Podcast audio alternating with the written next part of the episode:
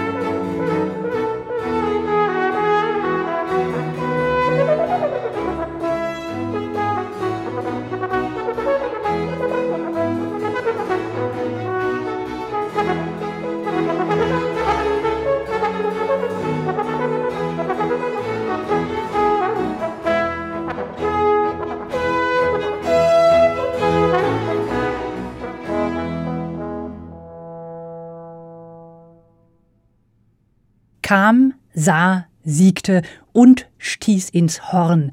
Das war die Arie des Julius Caesar, Va tacito in nascosto aus Georg Friedrich Händels Oper Giulio Cesare in einem zeitgenössischen Arrangement von Händels Verleger John Walsh, der hier den Gesang des Kriegshelden ohne Worte von einer Flöte blasen ließ. Miriam Kachor war die Flötistin, Anneke Scott spielte den Hornpart und Peter Whelan leitete das Irish Baroque Orchestra. Und eingeleitet wurde diese siegesgewisse Arie von der Ouvertüre zu Händels Schäferoper Il Pastor Fido. Mr. Charles the Hungarian heißt die CD.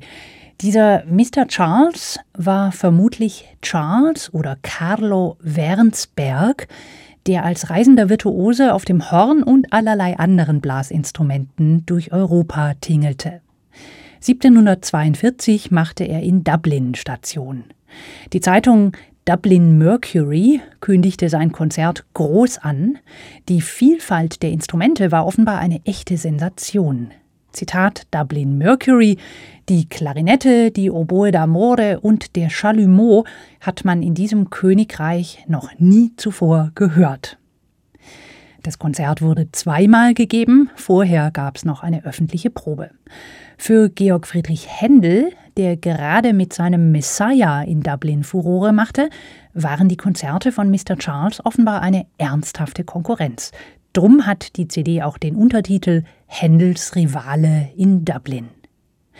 Ein Glück für Mr. Charles, dass die Iren so gerne auf die Jagd gingen. Fast in jedem Haushalt gab es irgendein Waldhorn und jeder hatte schon mal irgendwelche Jagdsignale darauf ausprobiert. Da war es umso reizvoller, mal einen großen Könner auf diesem Instrument zu hören. Mr. Charles hat auch selbst komponiert. Wenig davon ist erhalten, immerhin eines seiner Stücke kann man auf dieser CD kennenlernen. Chasse Jagd, ein Duett für zwei Hörner, wir hören es gleich. In seinen Konzerten spielte möglicherweise Mr. Charles Frau den zweiten Hornpart. Sie soll nämlich auch das Instrument meisterhaft beherrscht haben. Wenn Sie jemals ein historisches Horn gehört haben, dann wissen Sie, wie leicht da Töne schief gehen können, es hat nämlich überhaupt keine Ventile oder sonstige Hilfsmittel, um die Tonhöhe zu verändern. Das passiert alles mit der Lippenspannung.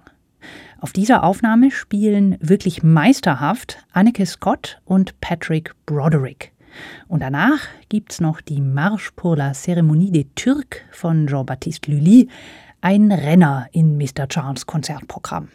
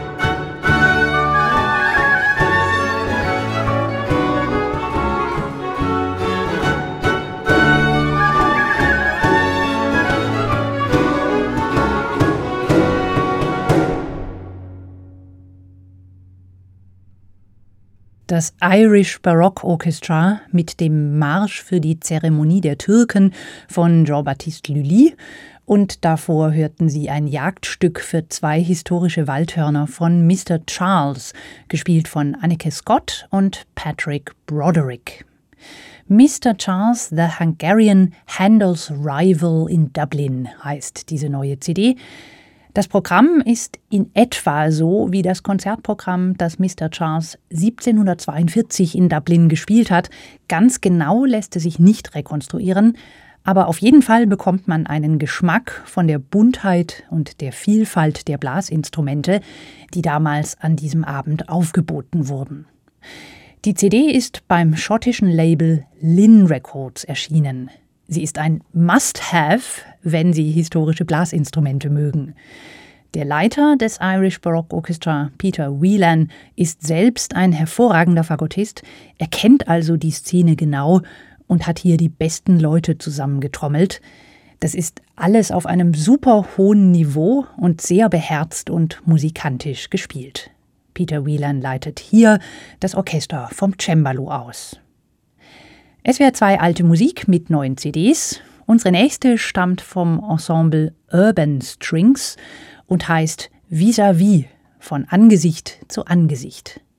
Die Aufnahme ist in einem wunderschönen Kirchenraum entstanden, in der Lutherse Kerk im holländischen Groningen mit ihrer wunderschönen Orgel, dem Nachbau eines historischen Instruments von Arp Schnittger, Neben den Silbermanns war Schnittger einer der großen Orgelbauer der Barockzeit. Leo von Dusselaar spielt auf diesem großartigen Instrument und um die Orgel herumgruppiert sind der Violinespieler Walter Rumer und die beiden Geiger Georg Kallweit und Tabea Höfer. Sie stehen sich gegenüber, also vis-à-vis. -vis. Warum erzähle ich das in dieser Ausführlichkeit? Weil man es hören kann. Der Klang dieser Aufnahme ist wirklich außergewöhnlich, ausgesprochen plastisch und das, obwohl hier nicht mit Surround-Technik gearbeitet wurde. Es ist eine ganz normale Stereoaufnahme. Sie können es also mit Kopfhörer oder Ohrstöpseln oder normalen Stereolautsprechern hören. Und das kommt den Stücken zugute, die das Ensemble ausgewählt hat. Vor allem sind das Variationsstücke, bei denen die beiden Oberstimmen über einem ostinaten, also gleichbleibenden Bass immer wieder neue Ideen entwickeln und miteinander in einen lebhaften Dialog treten. Hören wir eines dieser großen Variationsstücke von Heinrich Ignaz Franz von Bieber, die sechste Partita aus seiner Sammlung Harmonia Artificioso Ariosa, übersetzt kunstvoll gesangliche Harmonie. 1696 ist diese Sammlung in Salzburg erschienen und der Untertitel verrät eine Spezialität von Bieber, Diversimode Accordata. Das bedeutet, dass man für jedes Stück einzelne Seiten der Geigen nach oben oder unten umstimmen muss. Die sechste dieser Partiten ist ausnahmsweise in normaler Quintstimmung, auch dann schon wieder in diesem Kontext eine kleine Sensation. Sie lebt von dem Ideenreichtum der Variationen, 13 geistesblitzende Ideen über eine schlichte Aria. Ein wildes Präludium leitet die Partita ein, typisch Bieber, der musikalische Experimente liebte, je verrückter, desto lieber. Für ihn war kein virtuoser Seiltanz zu schwer. Die Urban Strings gehen da locker mit.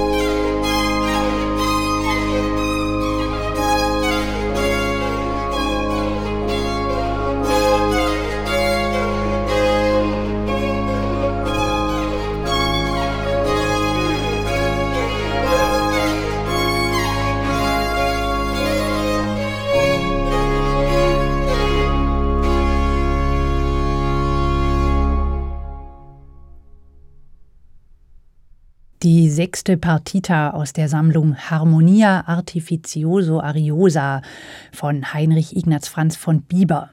Ich finde toll, lebendig, zupackend und gleichzeitig sehr sensibel gespielt vom Ensemble Urban Strings. Das sind Georg Kallweit und Tabea Höfer an den Geigen, Walter Rumer am Violone und Leo von Duselar an der rekonstruierten Arp-Schnittger-Orgel in der Lutherkirche in Groningen. Und egal, wo Sie dieses Stück gerade gehört haben, vermutlich ist dieser Kirchenraum beim Hören zu Ihnen gekommen, das zumindest ist die Absicht dieser Aufnahme. Die beiden Geigen stehen sich vis-à-vis -vis gegenüber, eine Aufstellung in Trapezform, die hier im Klangbild sehr plastisch wiedergespiegelt wurde. Für mich hat diese Aufnahme eine faszinierend soghafte Raumwirkung. Und ich finde, das passt wunderbar zu den Stücken dieser CD, Sonaten und Variationssätze von Bieber, Bach und Pachelbel. Heiße Empfehlung also. Die CD heißt Vis-à-vis und ist bezeichnenderweise beim Label Raumklang erschienen. In der Fülle der Neuerscheinungen ist neben dem Weizen schon auch immer ziemlich viel Spreu dabei. Die schenken wir uns heute. Ich habe noch eine Doppel-CD für Sie mitgebracht, die ich wirklich glänzend finde. Sanctissima heißt sie, Heiligste. Der Titel bezieht sich auf die Jungfrau Maria und ihre Himmelfahrt. Das englische Vokalensemble Ora Singers unter der Leitung von Susie Digby hat hier eine Art Vespergottesdienst zu Maria Himmelfahrt zusammengestellt. Die katholische Liturgie und der gregorianische Choral sind der Leitfaden. Dazwischen sind geistliche Stücke aus der Renaissance eingewoben, von Palestrina, Felice Anerio und Francisco Guerriero, passend zur Himmelfahrtsliturgie. Und als zusätzliche Ebene hat das Ensemble zeitgenössische Stücke eingefügt, acht ganz neue Kompositionen, die sich hier wunderbar einpassen, mal die Texte der Liturgie aufgreifen, mal die gregorianischen Melodien als Inspirationsquelle nutzen. Die Ora Singers und ihre Leiterin Susie Digby haben diese Stücke selbst in Auftrag gegeben. Ihr Ziel ist es, in zehn Jahren insgesamt 100 Stücke von 100 zeitgenössischen Komponistinnen und Komponisten zu beauftragen und auf die Bühne zu bringen, beziehungsweise hier auch auf die CD. Sven David Sandström ist hier vielleicht der bekannteste Name, Matthew Martin ist dabei, Kim Porter, die selbst auch im Chor mitsingt, oder David Bednell. Ich finde die Konzeption dieses Albums total gelungen und habe es beim Hören genossen, von einer Zeit in die andere zu gleiten und dabei immer wieder Orientierungspunkte und Querbezüge zu finden. Nach einem zeitgenössischen Stück genießt man die klare, fließende Klangsprache der Renaissance umso mehr. Die Kargheit des gregorianischen Chorals öffnet dann wieder die Ohren für die schillernd faszinierenden Klangeffekte des 21. Jahrhunderts. All das von den Ora-Singers mit stimmlicher Klarheit und großer Brillanz gesungen. Hören wir den Anfang der CD und bleiben eine Weile dabei, damit Sie einen Eindruck bekommen können von dieser Wellenbewegung zwischen uralt und brandneu. Es geht los mit Glockengeläut, dann kommt eine Renaissance-Motette von Palestrina, Assumpta ist Maria, Maria wurde in den Himmel aufgenommen, es freuen sich die Engel. Danach folgen zwei gregorianische Choräle, der zweite davon auf den Text Assumpta ist Maria und den greift dann der zeitgenössische Komponist David Bednell in seiner Motette auf.